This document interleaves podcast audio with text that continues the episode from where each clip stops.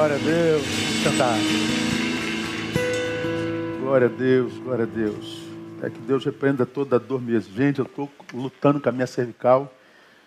E pastor está fazendo alguma coisa? Estou fazendo uma coisa e mais. Que você possa imaginar tudo que, eu, que existe de, de possibilidade para tirar dor de cervical. Estou fazendo. E, mas leva um tempo, não tem jeito não.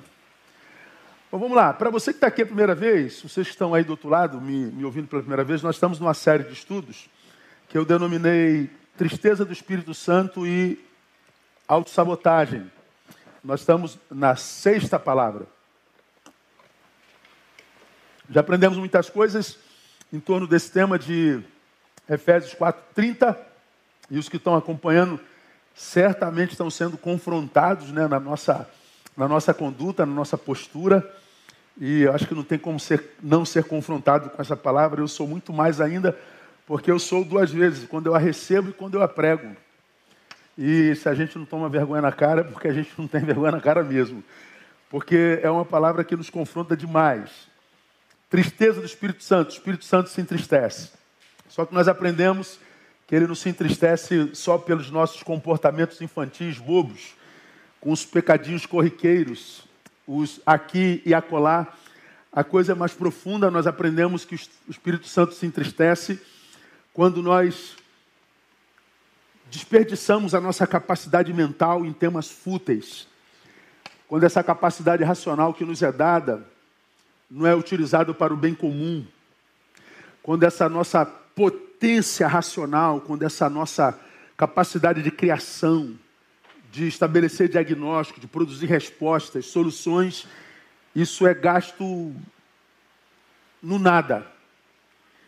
E se isso é uma realidade, irmãos, eu acho que nós nunca entristecemos tanto o Espírito Santo como nesse tempo que a gente está vivendo hoje, que é tanta besteira, tanta ignorância, tanta futilidade.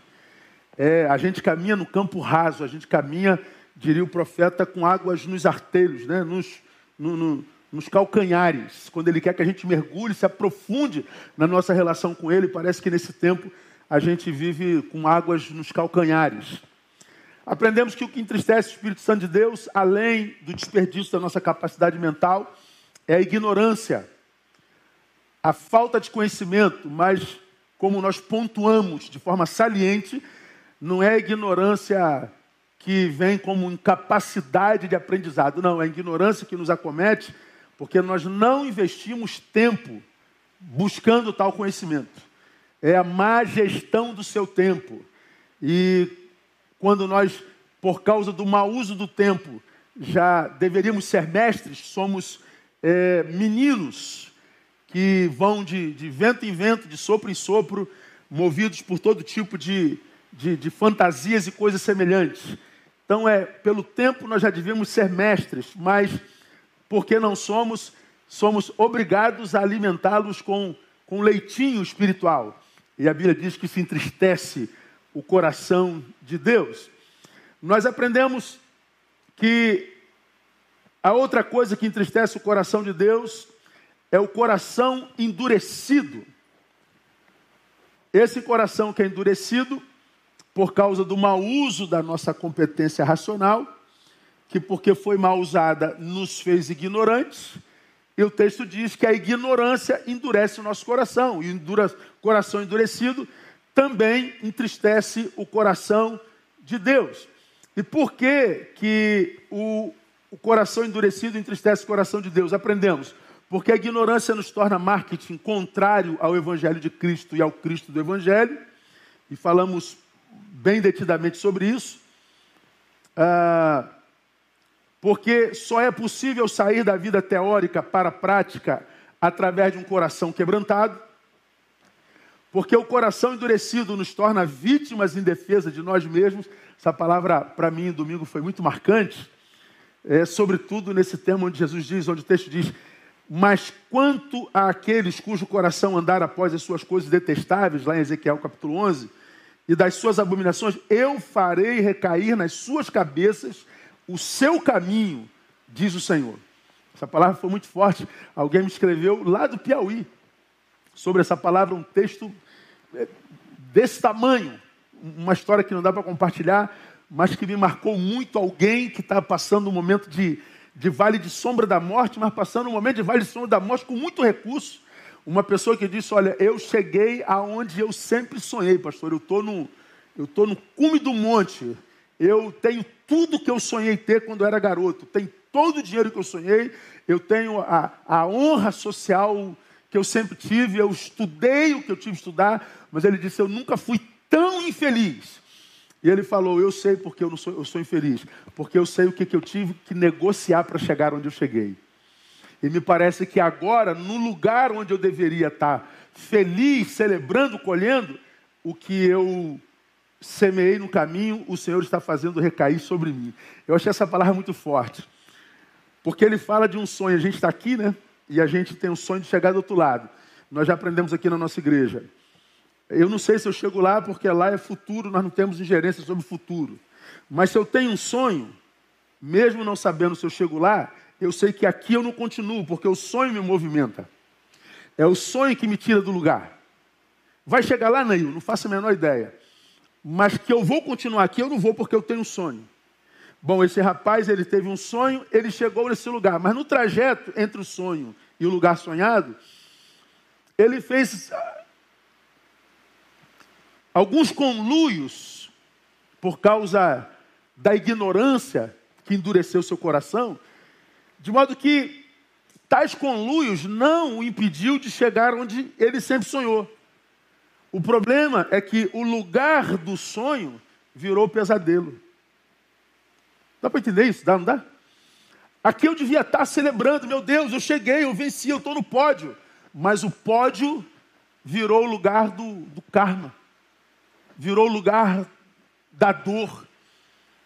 Ele ouviu essa palavra domingo passado que o Senhor fará recair sobre si o seu caminho, ou seja, não é castigo de Deus, não é uma ação diabólica, não é nem uma, uma, uma, uma ação espiritual, é que Deus está me jogando, permitindo que tudo que eu negociei caia sobre mim. Na semana passada eu falei que uma das expressões da graça de Deus sobre nós é nos livrando de algumas semeaduras nossas. É, não permitindo que caia na nossa cabeça o que nós fizemos no caminho. Eu acho que isso explica o texto que diz: Bem-aventurado o homem a quem Deus não imputa pecado. Bem-aventurado o homem, diria eu, aquele ao qual Deus não permite que ele colha o que plantou eventualmente. É, farei recair nas suas cabeças o seu caminho. Essa palavra foi muito forte para mim. Mas hoje a gente continua. Por quê que o coração duro entristece o Espírito Santo de Deus? Porque o coração duro nos reprova diante do Senhor. Essa palavra faz a gente refletir, tá, gente? Coloca para mim painel, Mateus 16, 14. Porque o coração duro nos reprova diante do Senhor. Por último, esse texto fala do tempo da ressurreição de Jesus e de que ele apareceu alguns em lugares diferentes. Por último, então apareceu aos onze, estando eles reclinados à mesa, e lançou-lhes em rosto a sua incredulidade e dureza de coração, por não haverem dado crédito aos que o tinham visto já ressurgido. Por último, então, apareceu aos onze, estando eles reclinados à mesa. E olha o que, Jesus fez: lançou-lhes em rosto a sua incredulidade e dureza de coração. Por quê? Por não haverem dado crédito aos que tinham visto já ressurgido. Então veja, Jesus está falando com os doze apóstolos, aqueles aos quais ele disse: Eu vou ser crucificado, mas ao terceiro dia eu volto. Bom, ele aparece em lugares distintos. Alguns que o viram deram relatório aos apóstolos de que ele havia ressurgido, mas o texto diz que eles não acreditaram de que ele havia ressurgido. Agora, o interessante aqui, quando Jesus joga na cara, na cara deles a dureza do seu coração, a incredulidade, Jesus não se refere ao não acreditar naquele que veio dar o recado. O texto lá é muito, muito, muito claro. Eu posso ouvir o recado de alguém e não acreditar nesse alguém que deu o recado. Mas o texto deixa claro que eles não acreditaram na ressurreição.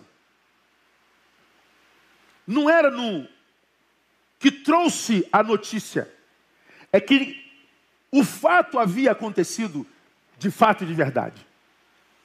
E Jesus está falando com os seus discípulos. E Jesus diz: Olha, eu lhes reprovo por causa da dureza do seu coração. Aqui o assunto é o que, irmãos? É a desconexão entre discurso e prática. Eu digo que creio, mas no momento precisado, a dúvida me toma. E eu questiono. Eu canto que eu creio, eu prego que eu creio, eu digo que eu creio, eu testemunho que eu creio, mas quando a corda aperta, a dúvida que se manifesta. Quando a corda aperta, todo discurso vai por terra, vai por terra. Tudo que sai da boca é apagado. Então Jesus está dizendo aqui que o coração endurecido que produziu incredulidade o fez no corpo de apóstolo, no corpo de discípulos. E Jesus joga na cara deles essa dureza de coração e essa incredulidade. Eles são absolutamente reprovados pelo Senhor.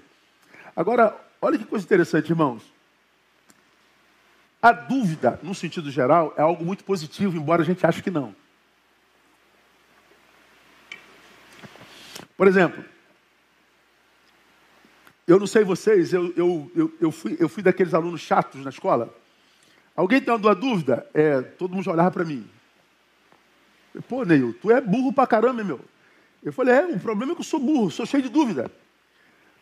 Como eu estudei escola paga, eu estou pagando, não entendi, explica de novo, professor. E o professor explicava de novo. Entendeu, Neil? Pô, ainda não, professor. Aí tu era zoado pela turma, tu era chacoalhado pela turma, tu era zoado por todo mundo, mas a dúvida tornava claro aquilo que eu não entendi. E por que, que eu entendi? Porque eu tinha dúvida. Essa dúvida, ela é positiva quando ela está manifestada em alguém que tem coragem. Porque se ela está manifestada em alguém que não tem coragem, ao perguntarem, alguém tem dúvida? Você com medo da língua alheia, fica quieto. Entenderam? Todo mundo em silêncio, entenderam. Mas pergunto, entenderam de fato e verdade? Não. Quantas vezes nós temos dúvidas e não dizemos que temos dúvida. Vamos embora com dúvida.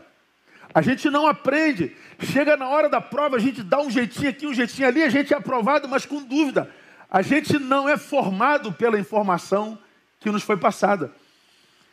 Então, quando eu tenho dúvida, ora, significa dizer que o que me é de direito, que é o ensino, que é a administração, não adentrou em mim como deveria ter adentrado, ou seja, aquela informação a qual eu tenho direito, porque sou discípulo, ela não vai produzir o efeito em mim necessário para o um momento adequado.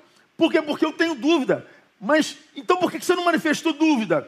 Porque eu fiquei preocupado com a imagem. Eu fiquei constrangido. Eu fiquei preocupado com o que pensariam de mim.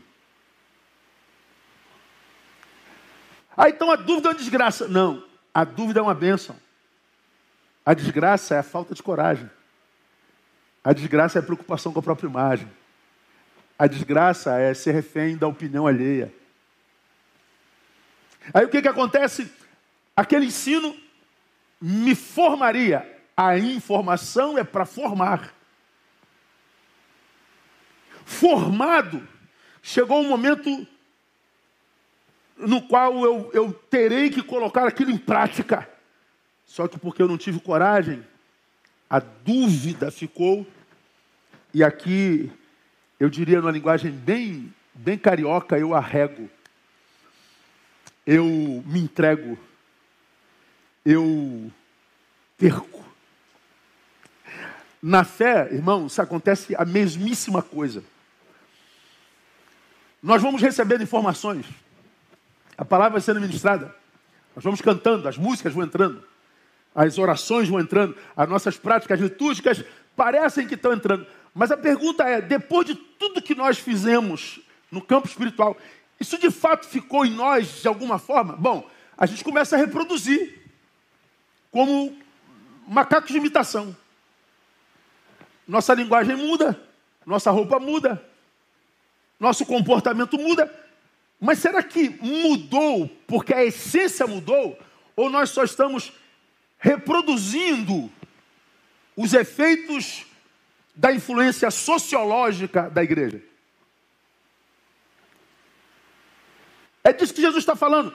Vocês têm um discurso de, vocês têm uma, uma expressão de, mas quando chegou a hora de vocês crerem, quando chegou a hora de vocês abraçarem a fé e mergulhar nela, vocês duvidaram. Coração duro. O que Jesus está dizendo aqui, irmão, é que tudo que eu lhes dei como ensino, por causa da dureza do seu coração, não formou em vocês um discípulo capaz de viver as consequências de um mundo como o de vocês. Essa palavra, irmãos, eu estava ontem revendo essa palavra. E eu, a gente vai, vou levá-los a pensar um pouquinho mais. Eu tenho 55 anos e me converti aos 17, mas eu nasci no berço evangélico, né? A gente costuma dizer quem é de berço evangélico. Eu nasci na igreja. Quantos aqui nasceram na igreja? Deixa eu ver aqui. Só, acho que metade, né? Nascemos na igreja. Não, a gente nasceu no hospital. Mas a gente fala que nasceu na igreja, né? Agora veja eu, eu nasci no Hospital Evangélico da Tijuca. Quem me trouxe ao mundo foi um pediatra que era pastor. Não dava para ser mais crente, dava? Não dava. Meu pai, meu exemplo de cristão, minha mãe. Então eu tinha que ser crente, provavelmente, né? Aí a gente fala, eu sou nascido e criado na igreja. Então quantos anos de evangelho tem? Então eu diria 55. Na verdade, não, porque eu me converti aos 17. Até os 17 eu era frequentador, não tinha consciência. Eu achava tudo bonito, eu já tocava em, em grupos e tudo mais, eu, eu fazia, mas eu batizei tarde. E aí, depois desses anos todos, a gente, se a gente para para fazer uma análise pessoal, pergunta assim, cara, quanto disso tudo que eu recebi em mim tem consistência de fato de verdade? Vamos imaginar que, que todos nós sejamos alunos de, de medicina. E todos nós estejamos fazendo cardiologia. Então a gente tem oito, nove, dez anos de aula. E chega uma hora que está lá o corpo na mesa do centro cirúrgico. E tem um coração que está ali cheio de problemas. Você tem que rasgar aquele peito. Você tem que pegar aquele coração. Tem uma vida na tua mão. Vocês acreditam que todo aluno que faz medicina e fez cardiologia tem condição de fazer uma cirurgia cardíaca? Tem, doutora? Não tem, não.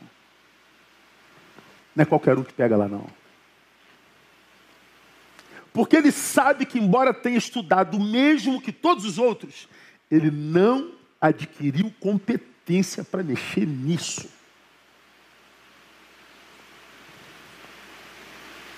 Vamos pegar um cara que fez curso na Harley para mexer no motor da Harley, Renato, que é completamente diferente de tudo. Teria ele condição de desmontar aquele motor todinho e montar detalhe por detalhe? Não. Ele pode ter recebido a mesma quantidade de saberes, mas na hora de pôr em prática é que conta. Porque o resto é teoria. Quando Deus me dava essa palavra, eu fiquei pensando, meu Deus, isso tudo que tu me deste esse ano todo, será que isso tem consistência em mim para que eu possa aplicar em todas as vertentes da existência? Ou será que a maior parte do que a mim foi ministrado foi perdido, de modo que quando chega o tempo da adversidade, o que sobra em mim é dúvida? É disso que Jesus está falando com seus discípulos aqui. Vocês andaram comigo três anos, vocês não só ouviram o que eu disse, mas, sobretudo, vocês viram o que eu fiz.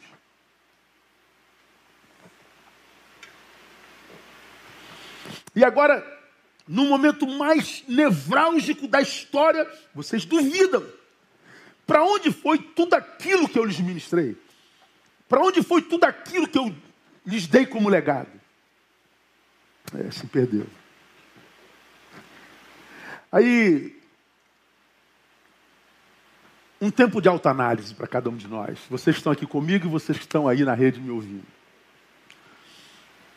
A dúvida, ela é muito positiva quando ela está em alguém maduro, que entende que ela é um gatilho que a vida, o destino que Deus nos dá para que a gente com ela reaja a fim de dirimi-la. Ou seja, entendeu? Não. Entendeu? Não. Entendeu? Agora entendi. Acabou a dúvida? Vai com Deus. Então a dúvida, ela existe como um sinal que me revela que o que foi ministrado não entrou. Não totalmente. É o no sinal de trânsito é o sinal amarelo. O sinal amarelo eu posso ir? Posso. Mas devo ir? Não. A dúvida é o, é o start, é um sinalzinho que diz, Neil, não ficou claro. O, o que eu queria ministrar você não entrou. Então não sai daí não. Insista mais um pouco. Mas por questões outras, a gente fica quieto e vai embora com dúvida. O que, que acontece? A gente vai somatizando dúvidas. Os anos vão passando e a gente não se forma. A gente não fica pronto para a existência, a gente não fica pronto para a vida, a gente não fica pronto para as adversidades. Isso responde tanta tanta dissidência, tanta desistência, tanta apostasia, tanto abandono da fé. E a gente diz Deus que abandonou, Deus que não se importou, é que o pastor não se importou, o porteiro se importou, a mãe que a gente se torna, como eu falo aqui há 20 anos, caçador de culpado, quando na verdade o problema é sempre a gente. É sempre a gente. O que, que você fez com tudo aquilo que recebeu por tantos anos? É, desperdiçou.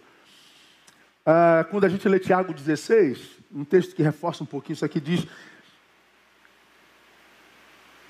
Peça, porém, com fé, não duvidando. Fala de sabedoria. Pois aquele que duvida é semelhante à onda do mar, que é sublevada e agitada pelo vento. O texto, ele fala de uma fé que me faz pedir, mas ele diz, sem dúvida. Olha, Jesus ressuscitou. Glória a Deus. Eu, ele falou o que ia fazer. Qual a novidade? Não tem dúvida. Olha, Deus vai te abençoar. Tranquilo, eu tenho certeza disso. Então não vou sofrer por antecipação. Promessas é a gente dúvida. Aqui ele fala que quando a gente pede, aqui no caso é sabedoria, mas pode ser qualquer outra coisa, e a gente não duvida, a gente recebe. Mas quando há dúvida, veja só, peça porém com fé, não duvidando. Olha só, pois aquele que duvida é semelhante à onda do mar. Ou seja, que é sublevada e agitada pelo vento. Então, quando a dúvida entra, gente, primeiro, eu me impossibilito de criar raízes nele. Eu sou como a onda do mar que é sublevada. Ela vai, volta. A, a onda, ela não é de lugar algum. Ela está em movimento, mas não sai do lugar. Ela não cria raiz. Ela vai até ali e volta. Ela vai até ali e volta. O texto está dizendo que quando nós nos relacionamos com Deus, e entre nós e Ele tem essa dúvida não dirimida, nós temos dificuldade de criar raiz, de ser como um monte de Sião que não se abala, mas permanece para sempre. Nós vamos ficar nesse movimento, sem sair do lugar. Vamos viver a unção do cachorro que corre atrás do rabo. Nunca o pega, mas também nunca para. Mas diz mais, não só isso. Nós nunca conheceremos o equilíbrio gerado pela paz, porque diz que é sublevada e agitada pelo vento. A onda está sempre agitada. O vento sopra cá, sopra para lá. Ou seja, além de nós não conseguirmos raiz e firmeza na nossa vida é, espiritual, existencial, emocional, familiar, nós não vamos encontrar aquela paz que a Bíblia diz que excede todo entendimento, que guarda a mente e coração. A gente não vai encontrar esse equilíbrio que é a promessa de Deus para nós. A gente vai viver em agitação, agitação, agitação, agitação, agitação. E eu acho que, que isso que a gente está ministrando aqui responde tanta coisa para esse tempo, irmão, custa tanta agitação, tanto desespero, tanta produção, tanta produção, tanta fala, tanta fala. Eu e vocês estamos acompanhando o que está acontecendo no Afeganistão, né? Eu gravei um, acredito que vocês tenham visto um, um, um, um videozinho falando sobre aquela, aquelas mães entregando. Gente, eu vi aquela imagem e, meu Deus do céu, pode uma mãe esquecer-se do filho do seu ventre? A ideia é que, não, jamais. Aí você vê naquele muro uma mãe estendendo o filho, o soldado pegando o filho e botando para dentro igual um produto. Uma mãe entregando seu filho. Mas essa entrega é a mais profunda prova de amor. Cara, quando eu vi aquilo, eu falei, Deus, que mundo é esse que a gente está vivendo? A mãe é aquela que gera dentro do próprio ventre, não há lugar mais seguro para um bebê do que no ventre da mãe. Quando ele sai, ele cabe no colo da mãe certinho. Já falei sobre isso aqui no dia das mães. Bota na mão do pai, o pai fica todo sem jeito. Parece que o moleque não cabe lá. Mas quando sai da mãe, bota na mãe, cabe certinho. Mesmo que seja mãe de primeira viagem, é impressionante. Parece que ela é mãe há 200 anos. É uma ligação que só mãe e filho têm. Nós, pais, amamos e matamos e morremos pelos filhos. Mas nós não temos noção do que é mãe e filho, não. Você conhece a, a, a, há 20 segundos já ama como quem já conhece há 20 anos. Então a mãe protege como a galinha seus pintainhos. Mas nós chegamos ao momento onde abandonar o filho é que é a expressão de amor. Que mundo é esse que a gente está vivendo, meu Deus do céu? Onde o abandono é amor, onde o, o, o, o acolher é egoísmo.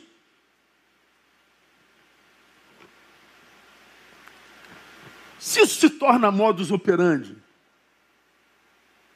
eu tenho que largar minha família porque a amo, eu tenho que largar minha esposa porque a amo, eu tenho que largar meu pai porque eu amo. Nós estamos vivendo um tempo tão doido que os frutos do amor estão se invertendo. O amor acolhe, não abandona. Mas a maior expressão de amor das mães afegãs foi o abandonar. Que mundo é esse que a gente está vivendo? Agora, para esse mundo que nós estamos vendo sendo construídos por nós mesmos, esse mundo polarizado, bárbaro, onde os valores estão completamente invertidos dentro e fora da igreja, como que a gente sobrevive a isso? Ah, irmão, só se nós fizermos valer a pena isso tudo que tem sido ministrado a nós desde que o Cristo veio. Porque os cristãos que estão de brincadeira dentro de templo, os cristãos que estão em rede querendo lacrar, os cristãos que estão querendo seguidores, os cristãos que estão brincando de cristãos, vão ficar tudo pelo caminho. No tempo da angústia, no tempo da adversidade, no tempo mais precisado, a dúvida é que vai frutificar e veremos a, a, a grande leva de cristãos ficando pelo caminho. Como vocês já me viram pregar aqui, quando Jesus diz que quando o filho do homem vier, porventura achará fé na terra, é claro que esse texto preconiza a ideia de que muito pouco de gente com fé será achado na terra quando Jesus voltar. E quando Jesus diz, se houverem dois ou três reunidos em meu nome, ali estarei eu no meu. Para mim, essa palavra é escatológica. Dois ou três quando, Senhor? Quando da minha volta. Haverá fé na terra? Muito pouca, mas se houver dois ou três, eu estarei no meio deles. Então a nossa luta será para que nós sejamos um desses dois ou três, porque vai ser a grande minoria. Porque o resto é discursivo, é blá, blá, blá, irmão. Muita voz, muito vídeo, muita publicação, muita fala, muito, muito, muito, muito, muito, pouca materialidade, é, pouca verdade, pouca sinceridade. E isso vai voltar tudo sobre nós. Farei recair sobre vós o vosso caminho. E aí, quando a gente pensa que tipo de caminho que a gente está trilhando, meu Deus do céu. Mas se você trilha o caminho certo, caminho em paz. Se voltar para você o que você produz no caminho quando caminha certo, está tudo certo. A gente dorme e descansa. Aí, uma vez que coração duro nos reprova diante do Senhor, eu queria convidá-los, todos vocês, a fazer uma alta análise junto comigo. A dúvida é a comprovação de que aquilo que me foi ministrado não cumpriu o papel para o qual lhe foi destinado. Tenho dúvida. E aí, a pergunta que eu faço é: você crê mesmo no que diz crer?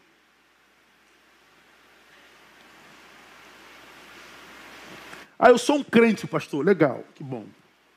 O diabo também, né? Ele crê e estremece. Mas você crê mesmo no que você diz crer? Aí vem as perguntas. Nada pessoal, tá, gente? Pelo amor de Deus. Sou um pregador da palavra, não tem problema com ninguém. Eu creio, pastor. Glória a Deus. Então tá, vamos lá.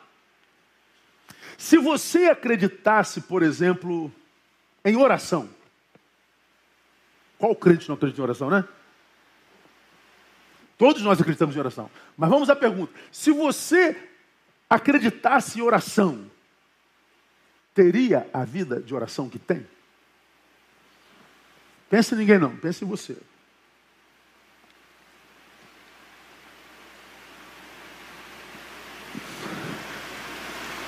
Tivéssemos uma multidão aqui presente. Quantos creem no poder da oração? Pô, a gente ouviu glória a Deus, assim, nego batendo tambor, subindo no banco, aleluia, legal.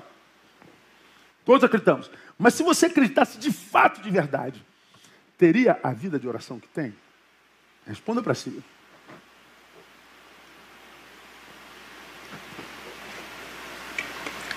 Vamos a uma outra pergunta. Quantos creem que a Bíblia é a palavra de Deus? Todo mundo crê. Se bem que hoje tem uns que creem que ela contém a palavra de Deus, outros acreditam que ela é, se torna a palavra de Deus. É uma loucura. Hoje o evangelicalismo está uma loucura. Mas se você acreditasse na palavra, de fato, de verdade, daria a ela o tempo que dá? Pense.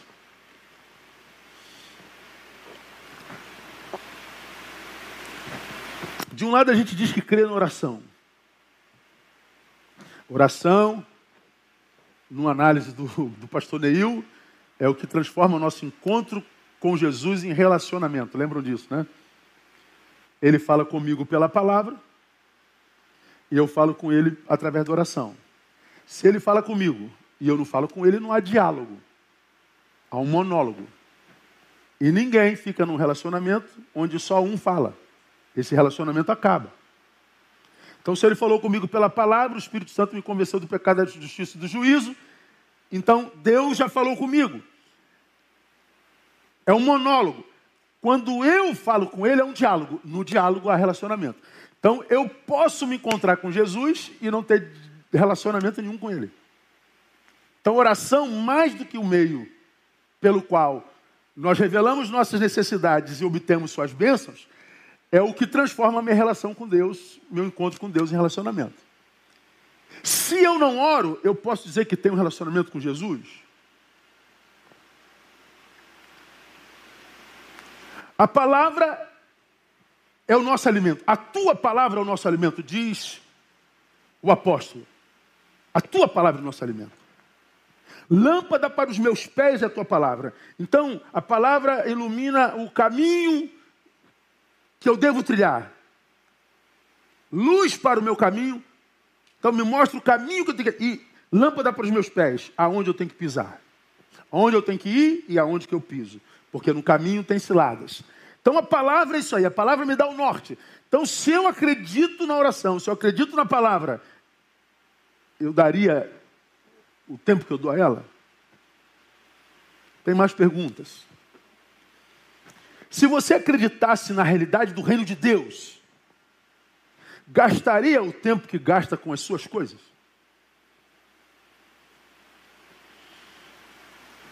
Porque se a gente é, se a gente fosse, por exemplo, julgado pelo tempo que a gente gasta com, com isso aqui, por exemplo.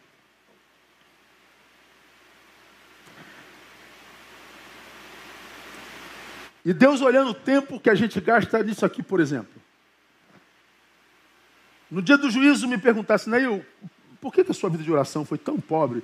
Por que, que a tua relação com a palavra foi tão pobre? Por que, que você se importou tão pouco com as coisas do meu reino? Eu não tive tempo, Deus. Aí Deus vai apertar um botão aqui e ver quanto tempo eu passei online, por dia, por semana, por mês. Será que nós somos uma geração que vai poder alegar no dia do juízo que nós não tivemos tempo? Se você fosse noiva de Cristo mesmo, você o convenceria de seu amor? Vamos imaginar que eu seja Jesus e você é a noiva de Jesus. A sua conduta me convenceria de que você me ama? Ou eu ficaria em dúvida a respeito do seu amor? Se o noivo te pedisse uma prova de amor, você teria uma prova para dar a ele? Ó, eu estou no meu escritório ouvindo tudo isso.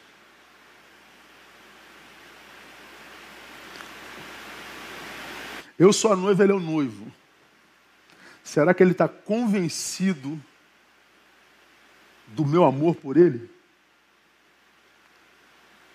Se ele me pedisse uma prova de amor, qual prova eu teria para dar?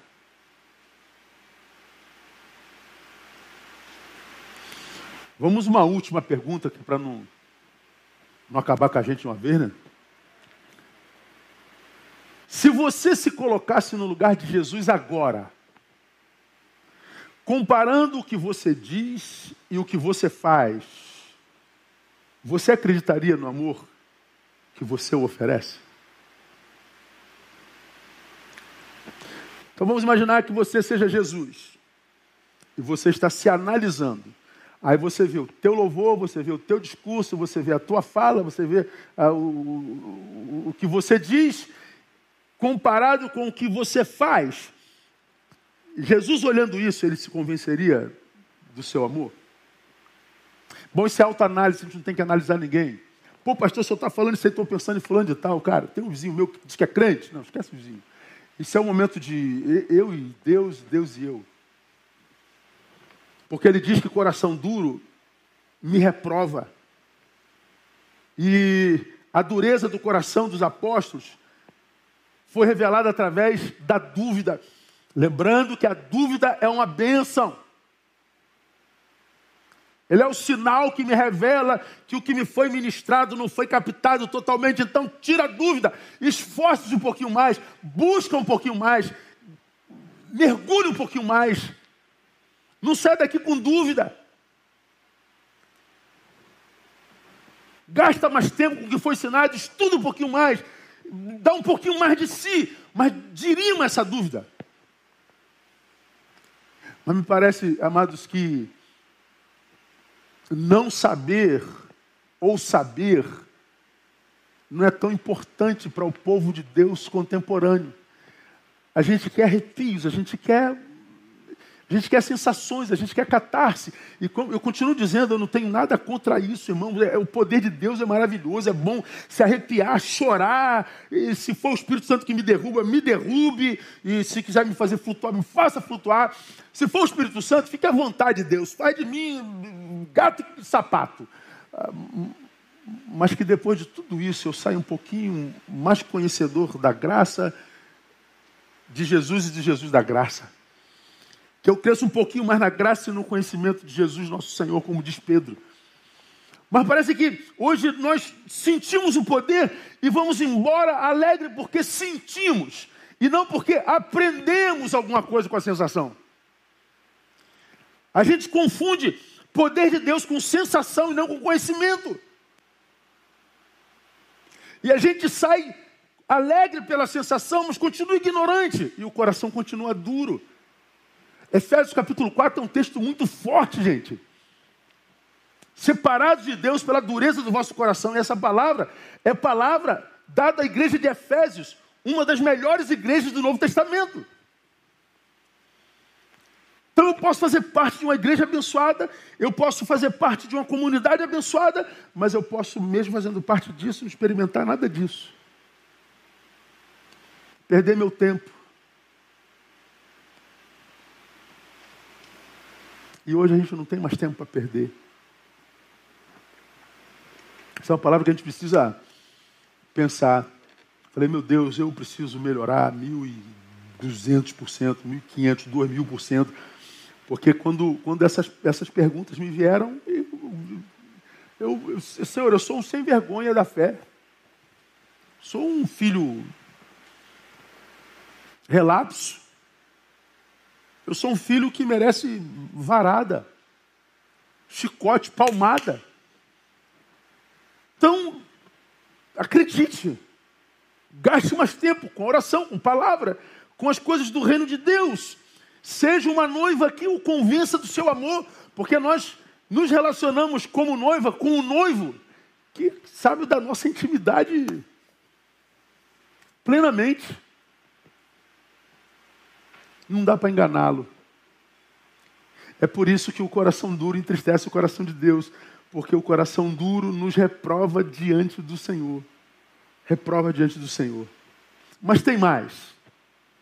Para a gente terminar esse tópico, domingo que vem voltar com o outro. Por que, que o coração endurecido entristece o Espírito Santo? Porque o coração endurecido interrompe o espraiar da misericórdia sobre a face da terra. É o meu coração endurecido que interrompe o, o espraiar, o desenvolver, o fluir da misericórdia do Senhor na face da terra. A Bíblia, ela é absolutamente clara ao revelar o que Deus quer de nós. Põe para mim o, o painel, Mateus 12, verso 7. Mas se vós soubesses o que significa misericórdia quero e não sacrifício, não condenarias os inocentes. Se vós soubesseis o que significa Misericórdia quer e não sacrifícios, não condenareis os inocentes. Veja só, preste atenção nesse texto. Deixa ele aí um pouquinho, painel. Volta lá. Vou sair aqui um pouquinho. Misericórdia quero, mas se vós soubesses o que significa misericórdia quero e não sacrifício, não condenareis os inocentes.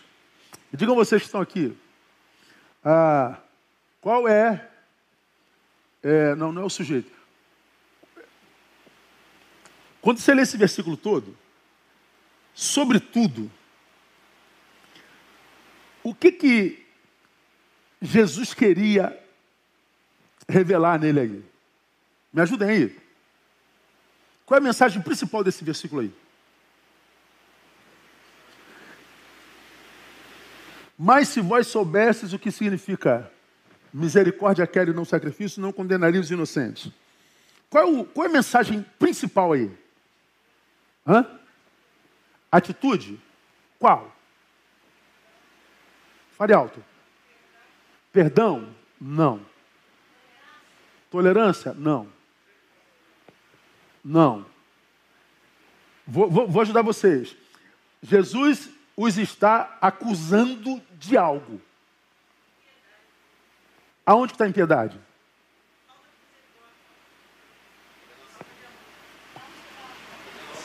Condenação do quê?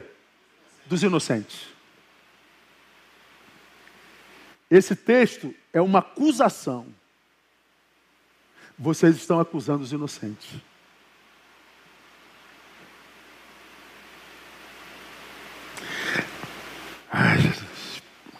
Pensa comigo, gente. Hoje a vida é desenvolvida em rede, não é isso? Aí na rede aparece o Judas da hora sendo malhado. Aí aparece os haters. Pá, pá, pá, pá, pá, pá, pá, pá. Você conhece o Judas? Conhece a outra versão da história? Conhece o tema proposto totalmente? Não. Então você está hateando alguém que foi revelado por outro alguém que provavelmente também não conhece o, rei, o, o, o, o que está sendo apedrejado no momento. E hoje nós vivemos num tempo de condenação. Tanto que a condenação em rede dura três, quatro dias. Parece um escândalo. Dá três dias some porque aparece outro aqui. Oh, outro aqui, outro aqui. Para quem é maduro é apedrejado em rede, elas falam, não, fique tranquilo, três dias passa. Tem consistência não.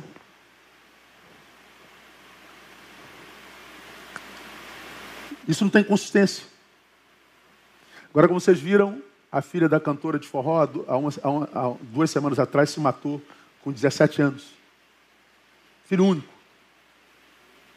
Que ele fez uma postagem e não entenderam, arrebentaram com o menino, o menino se matou. Quem é responsável pelo sangue desse menino?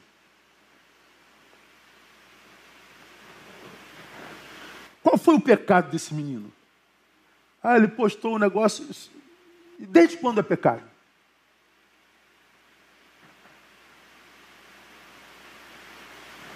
E você que o apedrejou, tem responsabilidade na morte desse menino? Ah, tem, irmão. Tem. Essa geração tem a mão manchada de sangue.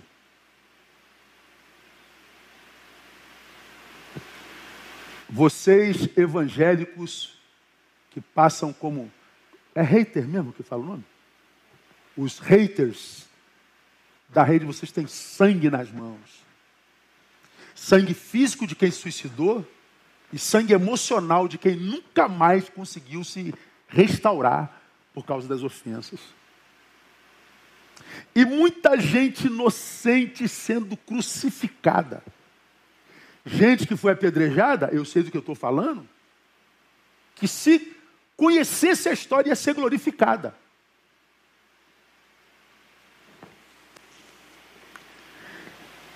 Nós estamos manchados de sangue. Nós somos uma geração assassina. Assassinamos reputações, assassinamos histórias abençoadas e assassinamos vidas que não suportaram a dor do apedrejamento. Agora aqui, ó, parece que Jesus conhecia a história, né? Ou será que ele conhece mesmo? Conhece, né? Não condenareis os inocentes. Ora, meu Deus do céu, nunca os inocentes foram tão condenados como agora. Por quê? Porque nós vivemos de forma globalizada. Nós estamos linkados do, do, do Oriente ao Ocidente, da Oceania à, à, à Sul-América. Nós estamos linkados, nós estamos intrinsecamente ligados. Então, tudo que você faz é exposto e tudo que você expõe não sendo aceito gera apedrejamento. Né? Onde estiver o cadáver, ali estarão os seus abutres. Então, os cadáveres que vão sendo jogados por alto como cadáveres, faz com que os abutres se manifestem. E os abutres nunca foram tão numerosos como agora. Parece que essa palavra era para hoje, para hoje. E só apedreja alguém caído, irmão, quem tem coração endurecido. Eu não consigo ver alguém que esteja, pode ter cometido o pecado mais grave do mundo. Eu falo, caraca, meu, que, que coisa horrível. Mas aquela coisa horrível foi produzida por um ser humano que eu acredito que pode ser restaurado. Se eu não posso abençoá-lo, amaldiçoá-lo eu não vou. Porque tudo que sai de mim volta, tudo que vai volta. Isso explica porque tantos de vocês estão como estão e não entendem, porque nunca rompem, nunca dá certo, porque você está semeando o tempo inteiro. Digo-vos que de cada palavra torpe que o homem produzir dará conta a Deus. Cada, saber que cada palavra minha está sendo registrada, está na nuvem de Deus. E daí você vai dar conta de cada uma delas, de cada palavra clicada, de cada letra. Oh, meu Deus, tem misericórdia de mim. Aí Deus fala para mim: não, Neil, tenha você misericórdia de si. Porque cada vez que você produz, você está construindo para o teu futuro. Se vós soubesses o que significa misericórdia, quero, vocês não condenariam ninguém. Esse texto é, é terrível. Aí a pergunta é, meu Deus, de onde vem essa necessidade mórbida de apedrejar? De onde vem essa necessidade mórbida de apontar o erro? De onde vem essa necessidade mórbida de dar dislike? Essa necessidade mórbida de, de aborrecer, de ver outro mal? De onde vem isso? Há um, um, amigo meu em Anápolis que sabe que eu gosto de Mário Quintana e me mandou um, um videozinho de três minutos de um, de um autor que gravou uma fala de Mário Quintana que você ouve você chora. Aí eu fui ver a poesia daquela beleza extrema e você vê lá, é, 100 mil likes, tinha lá uns, uns 12 dislikes. Aí você fala assim, como é que uma pessoa pode dar dislike numa coisa dessa, gente? Como que pode? É o prazer de fazer mal. É o prazer de ser do contra. Há muita gente que te critica e se alimenta de você. Há muita gente que não suporta o teu sucesso, a tua intimidade com Deus, o teu amor, mas se alimenta, se inspira em você. Mas qual o sentimento que as habita? De onde vem isso? 1 Pedro, capítulo 2, de 1 a 3, talvez nos dê uma luz, onde o, o, o Senhor, através de Pedro, diz assim: deixando, pois, toda malícia, todo engano, fingimentos, invejas, toda maledicência, Desejai como meninos recém-nascidos. Lembra que eu falei sobre esse texto há dois domingos atrás, quando eu falei sobre meninos recém-nascidos? Desejai como meninos recém-nascidos o puro leite espiritual. Para quê? A fim de por ele crescerdes para a salvação, se é que já provastes que o Senhor é bom. Quando eu preguei sobre esse texto no domingo à noite, eu disse, eu disse, a gente tem que desejar as coisas espirituais falei sobre fomes. A gente tem que desejar as coisas espirituais como um menino recém-nascido. Como é que o menino recém-nascido deseja o leite da mãe? Como quem dependesse desse leite para sobreviver. E o menino recém-nascido depende do leite da mãe para sobreviver ou não? Depende. Quando a Bíblia diz que eu devo desejar as coisas espirituais como o menino deseja o leite da mãe, eu devo desejar as coisas espirituais como se eu dependesse disso para viver para que eu para que como se eu dependesse disso, para que a minha vida fosse vida de verdade, vida que vale a pena ser vivida. E a vida que vale a pena ser vivida depende dessa coisa espiritual. Então deseja essas coisas espirituais. Mas quando é, pastor, eu, eu queria muito, pastor, ter essa fome espiritual. Eu queria muito, pastor, desejar desse jeito, pastor. Eu queria muito ter essa ânsia pelo espiritual. Mas eu, eu, eu, eu desejo, mas logo, logo eu, eu, eu fracasso. E por que, que fracasso? O texto explica. O texto começa com o verbo deixar. Coloca de novo aí, painel. Deixando. Malícia, engano, fingimentos, invejas e maledicência. Deixa. Pergunto a vocês que me ouvem. Ah, eu sou uma pessoa muito maliciosa. Se o texto é de janeiro, deixa de ser malicioso eu consigo ou não deixar de ser malicioso se quiser? Claro que eu consigo. Engano, fingimento, inveja, toda maledicência. Se a Bíblia diz que eu devo deixar, é porque é claro, eu consigo deixar.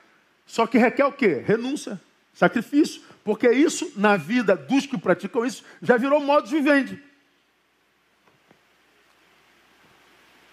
Então é o negar-se a si mesmo, é o, é o lutar contra si mesmo é lutar contra aquilo que, que desqualifica uma humanidade aprovada por Deus. Bom, quando eu deixo isso, aí vem o segundo verbo, no versículo 2: desejai, como meninos recém-nascidos. Deixar e desejar. Nessa ordem, deixar e, e, e desejar.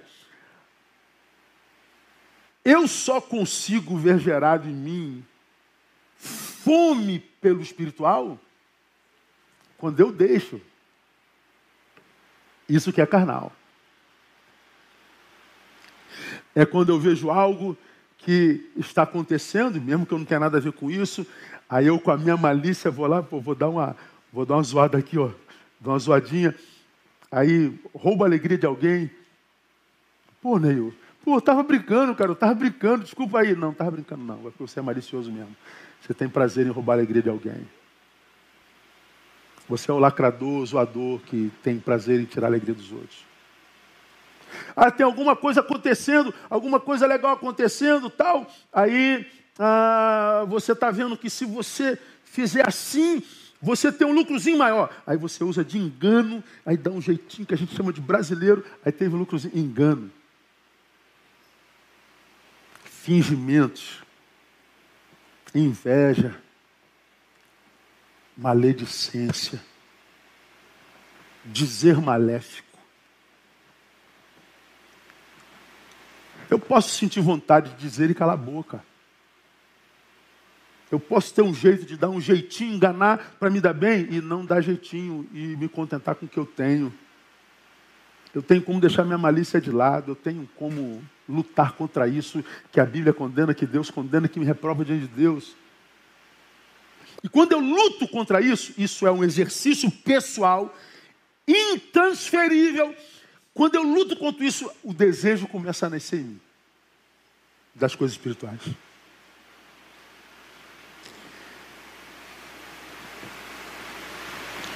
E quando esse desejo começa a acontecer, aí aquilo que era meu modo de vende vai sendo deixado de lado. Olha, irmão, eu vou, eu vou dar um exemplo para vocês, que é quase uma confissão de pecado.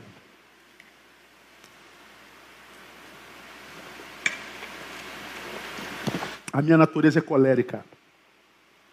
Eu sou capaz de produzir a pior violência que um ser humano pode produzir. Eu conheço meu índice de maldade. Eu sei do que eu seria capaz. Irado.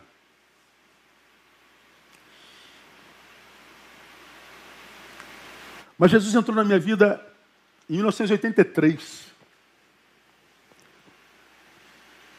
Eu sou daquele time do Pedro, que vieram tocar num amigo e eu pego a espada e eu arranco o pescoço fora.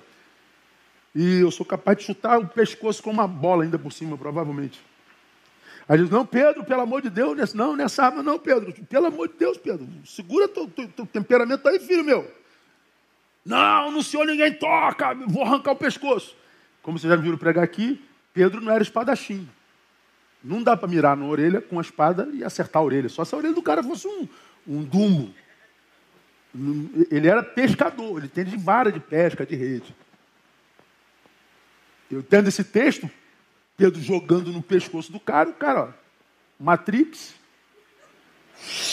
arrancou a orelha do cara. Jesus pega e cola. Pedro é colérico. Pedro é da violência. Pedro é daquele que. Ah, sempre Pedro, é sempre Pedro. Eu sou da, do temperamento de Pedro. Nunca fui grosso com ninguém na minha vida, nunca estourei a, a, a ponto de, de ofender, de humilhar, a não ser que a pessoa tenha tocado assim no, no, no nervo mais profundo da alma.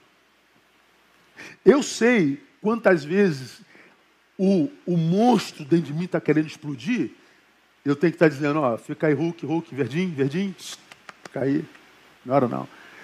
Você vê, eu já falei para vocês isso no trânsito, então, meu irmão. No trânsito, no trânsito, rapaz. Eu não posso dirigir. Eu não dirijo. Porque quando você está do meu lado esquerdo, atrapalhando a vida dos outros, rapaz, eu tenho um ódio de você assim. Assim, rapaz, é um negócio que está para além de mim. Eu falei, meu Deus, por que você anda no canto? Deixa a vida dos outros fluir normal. Aqui do lado direito, teu lugar de direita ali. Seja honesto, cumpra a lei, anda aqui no cantinho.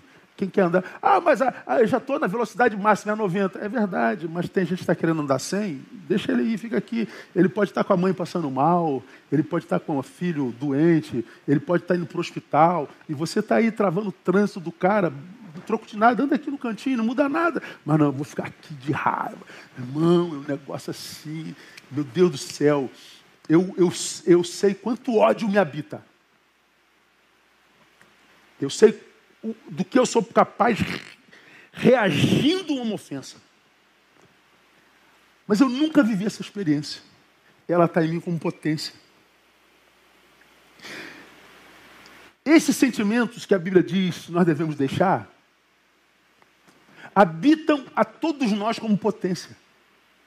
Todos nós somos capazes de sermos maliciosos. Ou você não é capaz de ser maliciosa, santarrão. Ou você não é capaz de usar de engano ou você não é capaz de fingir, ou você não é capaz de ter um, um pontinho de, de, inveja do sucesso do teu irmão e tal. É, nós todos somos, todos somos capazes. Então, isso tudo habita em nós em potência. Mas, embora habite em nós em potência, não precisa vir à tona. Porque você pode controlar. É o negar-se a si mesmo. Quando eu desenvolvo essa luta comigo mesmo, Deus vê. E Ele vê que, embora exista a minha impotência, a vontade de, mas a coisa não frutifica, já por um período, Ele está vendo a minha luta, então a fome continua a ser desejada. O desejo começa a aparecer. Por quê? A Bíblia diz que Deus é o que opera em vós. Me digam aí, tanto o querer como enfrentar. Eu quero por quê? Porque ele quis que eu quisesse. De onde vem esse desejo? Ele opera o querer. Ah, então eu não tenho fome porque Deus não quer que eu tenha fome? Não, você não tem fome porque você não luta contra essa potência que se manifesta em você, que te atrapalha a vida inteira. Mas se você luta contra essa potência, Deus certamente vai te ajudar a desejar. E a gente vai ter de Deus, já aprendemos aqui, a proporção da fome que temos dele. Qual o tamanho da tua fome? O tamanho da tua fome vai dizer quantos pães você come de manhã.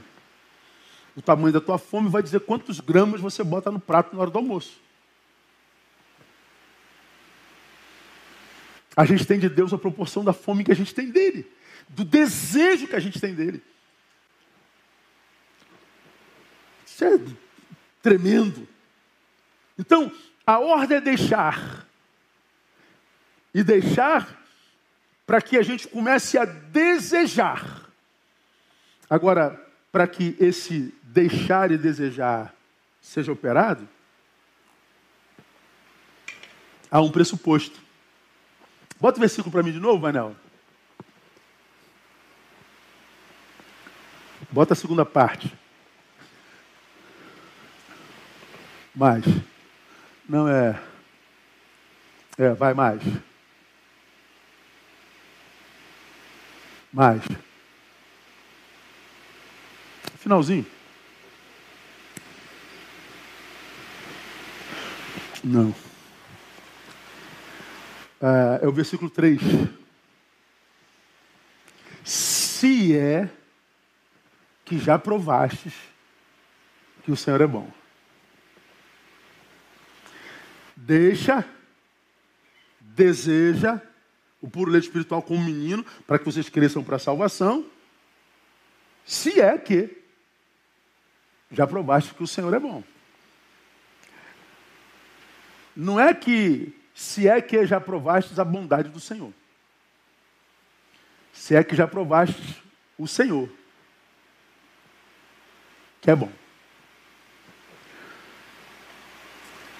Então, à luz desse texto, irmãos, malícia, engano, fingimento, inveja, maledicência, não podem aparecer como frutos em alguém que experimentou o Senhor.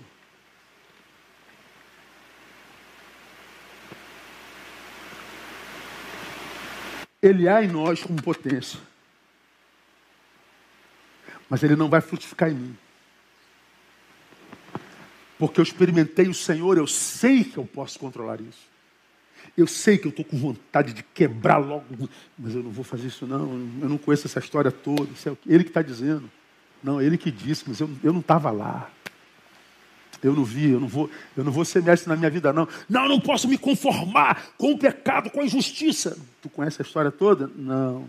Isso é rede social. Você pode estar semeando na sua vida. Maledicência. Você está diante de um fingimento, de um engano. Mas não, a gente como, como um, uma massa manipulável, inconsciente, a gente vai produzindo, produzindo, produzindo, sem lembrar que tudo que a gente produz volta.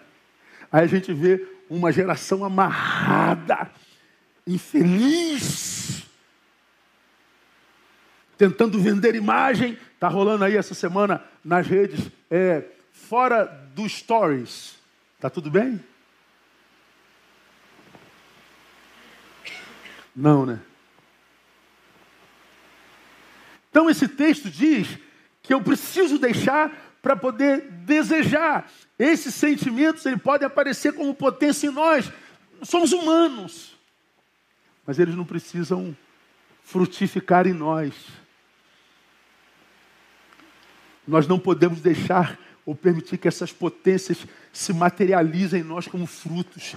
É lutar contra o teu desejo de fazer mal, o teu desejo de, de, de, de, produzir maledicência, teu desejo de enganar, teu desejo de vender imagem, teu desejo de teu. Cara, deseja o puro leite espiritual. É você é, é passar pela vida entendendo que há um Deus no céu que sabe de tudo, cara, sobre quem disse, sobre quem está sendo acusado e sobre quem está apedrejando. Deus sabe exatamente quem são nós três e ele vai julgar a cada um segundo a sinceridade do seu coração. E aí, quando a gente chegar no final da história, você vai ver o que jogou o, o cadáver no rio, a piranha que come o cadáver e, e, e, e, o próprio cadáver. Um do lado do outro. E de repente você vai ver o cadáver entrando no reino e você ficando. É, mas esse cara não foi o que foi pego? Foi. Mas a história está para além do que você pode conhecer. Então não semeia sobre o seu futuro, não. Então o assunto aqui, irmãos, é, é, é apetite. Apetite espiritual só pode ser desenvolvido em mim quando eu luto contra mim, contra essas potências que me desqualificam diante de Deus, porque parte de um coração endurecido. Isso é muito tremendo. Quero ler com vocês Hebreus 6, 7, 9 para a gente caminhar para o final.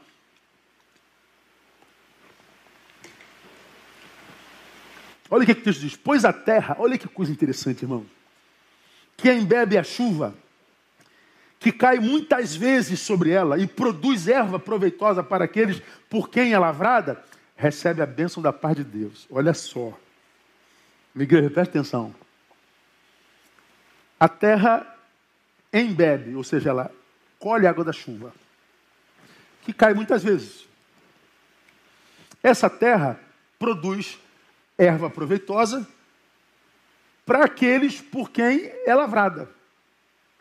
E se essa terra que produz coisas proveitosas para outrem, ele recebe a bênção da paz de Deus. Mas olha o verso 8. Mas se produz espinhos e abrolhos, está falando da terra, é rejeitada e perto está da maldição, e o seu fim é ser queimado. Veja, a terra somos nós. Deus faz chover sobre todos nós. E a chuva de Deus que cai na terra que eu sou, cai sobre todos nós, vai produzir a proporção da saúde da terra que nós somos. Então, se eu sou uma terra saudável, eu vou produzir alimento para terceiros, para quem investiu em mim, por exemplo, que são os, os agricultores, como diz o texto. Mas se eu for uma terra ruim, eu vou produzir o quê? Espinhos e abrolhos. A minha produção vai machucar. A chuva de Deus cai sobre todos nós, Mas a produção de cada um de nós sobre quem a chuva de Deus cai será a proporção da qualidade da terra que nós somos. E ele está dizendo: uma terra produz graça, alimento, saúde, a outra terra produz espinhos, dores e sofrimentos. A primeira, ela recebe a bênção de Deus. E veja que a bênção de Deus não é chuva. A chuva não entra na condição de bênção de Deus, que ela cai sobre todos. Ou seja, a bênção de Deus está para além da chuva que cai. Mas aquele que produz dores, o fogo é que está reservado para ela. Aí vem o verso 9. Mas de vós, ó amados, esperamos coisas melhores e que acompanham a salvação, ainda que assim falamos. Então ele está dizendo que existem terras e terras, aí ele olha para o povo de Deus e diz: De vocês, ah, de vocês, eu espero coisas melhores do que isso aí. Coisas que acompanham a salvação. Eu acho essa expectativa de Deus sobre mim interessantíssima.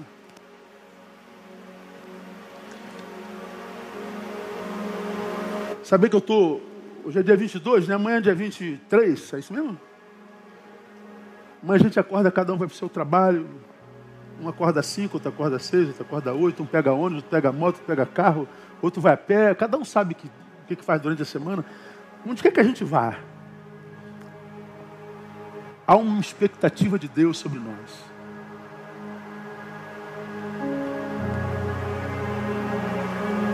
Como há expectativas humanas sobre nós. Mas num tempo como esse, você não sabe o que, que eu passo na vida. Dos desse lado querendo que eu me pronuncie, dos, daquele lado querendo que eu me pronuncie. Tempo todo, tempo todo, tempo todo. Uma chatice horrível. Expectativas humanas. Bom, então pego essas expectativas todinhas, qual a expectativa de Deus em mim? Bom, eu vou ficando sempre com a expectativa de Deus. E dificilmente quando você supra a expectativa de Deus, você agrada a todos. Aliás, acho que não agrada quase ninguém. Mas quando você reage à expectativa de Deus, uma coisa Deus te dá, Ele diz, Ele te abençoa. Como que eu enxergo essa bênção hoje? É andar na expectativa de Deus é quase sempre ser rejeitado por aqueles homens cujas expectativas você não supriu. A bênção de Deus é passar por essa rejeição sem deixar de semear, sem deixar de continuar frutificando coisas boas. É passar por esse tempo sem, sem pender para lado nenhum e continuar pensando nas coisas que levam à salvação. Mas de vós, ó amados, esperamos coisas melhores. Deus tem uma expectativa sobre vocês. Deus tem uma expectativa sobre mim.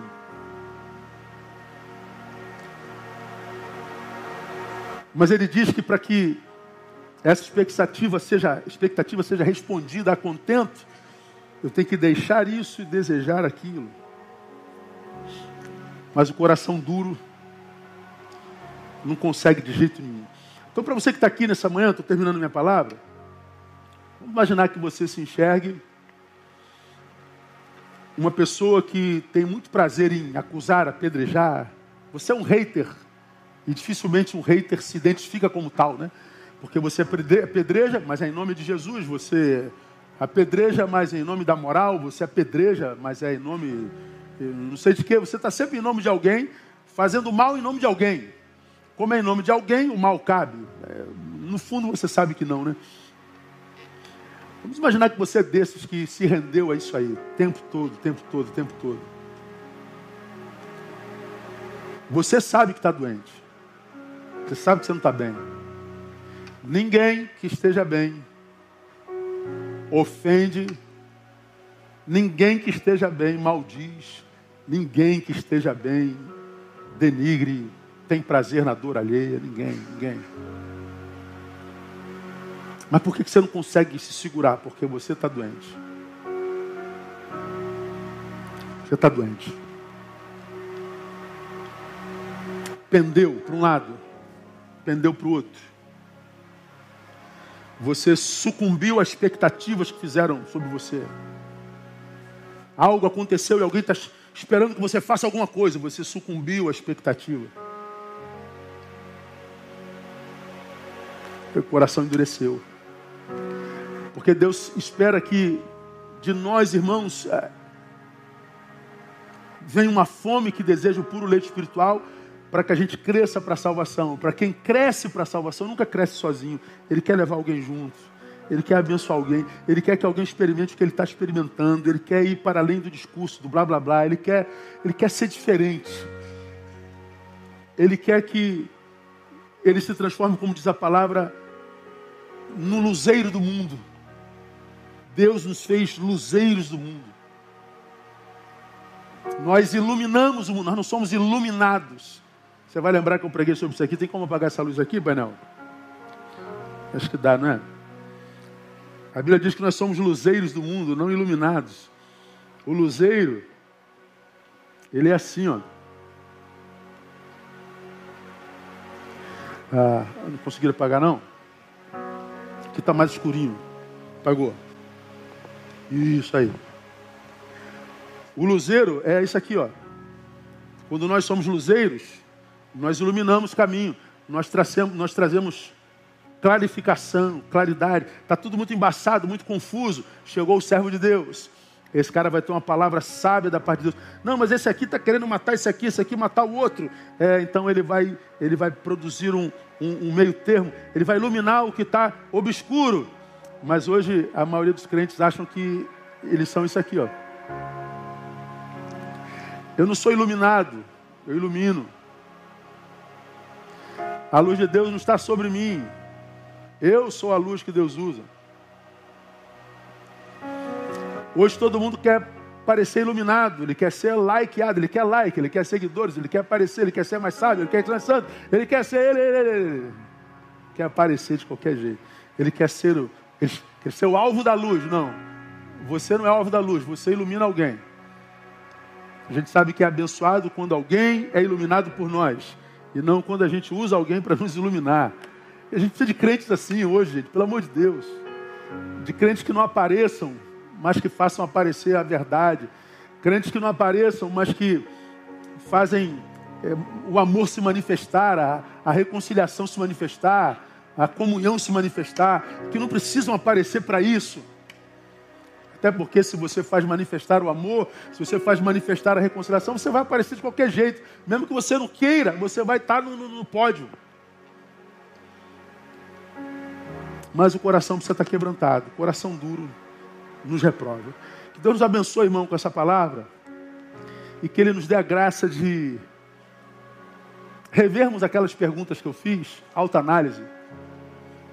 E se a gente for reprovada por aquela alta análise, a gente busca mais tempo de oração, mais tempo com a palavra, mais tempo com as coisas de Deus, mais tempo com as coisas do reino de Deus, que a gente se transforme numa noiva que, que, que deixe claro o que, que a gente sente pelo noivo e que essa relação noivo e noiva seja abençoador para nós, no nome de Jesus. Amém, minha igreja? Que Deus seja louvado e que o nosso coração seja quebrantado. Na semana que vem a gente volta com um novo tópico do que entristece o coração de Deus. Não perca não, essa série vai tem mais um ou dois meses pela frente. É, é muito reveladora e abençoadora para esse tempo. Logo mais, a gente vai pregar sobre Gadara. É aqui? Gadara, para quem não sabe, crente novo, é o lugar onde estava lá o endemoniado gadareno, aquela legião numa vida que, quando expulsa por Jesus, foi parar numa manada de porcos. Então, como era Gadara? Por que, que Gadara produziu um endemoniado como aquele? Será que aqui a Gadara é semelhante a Gadara? Não sei, vamos conversar um pouquinho? Eu acho que vale muito a pena, tá bom? Aguardo vocês e 18 horas estamos juntos. Vamos ficar em pé, vamos orar e vamos sair louvando ao Senhor, porque Ele esteve conosco nessa manhã e nós agradecemos por isso.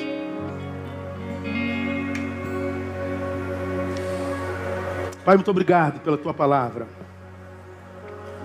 Palavra que nos conforta e consola muitas vezes, mas uma palavra que confronta muitas vezes, que nos choca, mas que nos acorda. Pai, nós pedimos um coração de carne, como nós falamos na semana passada. Ajuda-nos a vencer esse coração duro. Ajuda-nos a deixar para desejar. Ajuda-nos a sermos como devemos, para que sejamos com alegria. Ajuda-nos, ó Deus, a sermos uma terra que, ao receber a tua chuva, produz alimento para outrem, e não espinhos e abrolhos. Queremos ser uma terra fértil, Deus. Queremos ser uma terra que alimenta, uma terra que supre. Dá-nos ouvidos de discípulos para ouvir, entender, reter e praticar. Que nós sejamos ouvintes e praticantes da palavra. Para que esse tempo que nós vivemos, que vai piorar, independente da qualidade que nos espera, nós vivamos uma vida segundo a tua vontade e segundo a tua palavra. Muito obrigado por essa manhã. Seja conosco, dá-nos, ó Deus, um dia abençoado na tua presença, que logo mais tu estejas conosco, ministrando com a mesma proporção, Deus, aos nossos corações. Abençoamos a todos os nossos ouvintes aqui presentes e aqueles que estão na rede, espalhados pelo Brasil, que essa palavra possa produzir a, a, a 10, a 30, a 60, a 100 por um no nome de Jesus. É no nome de Jesus que oramos e pedimos. Amém e amém. Dá aplaudir ao Senhor, Deus abençoe vocês. Até logo mais, se Deus quiser, permitindo o Pai. Vamos louvar.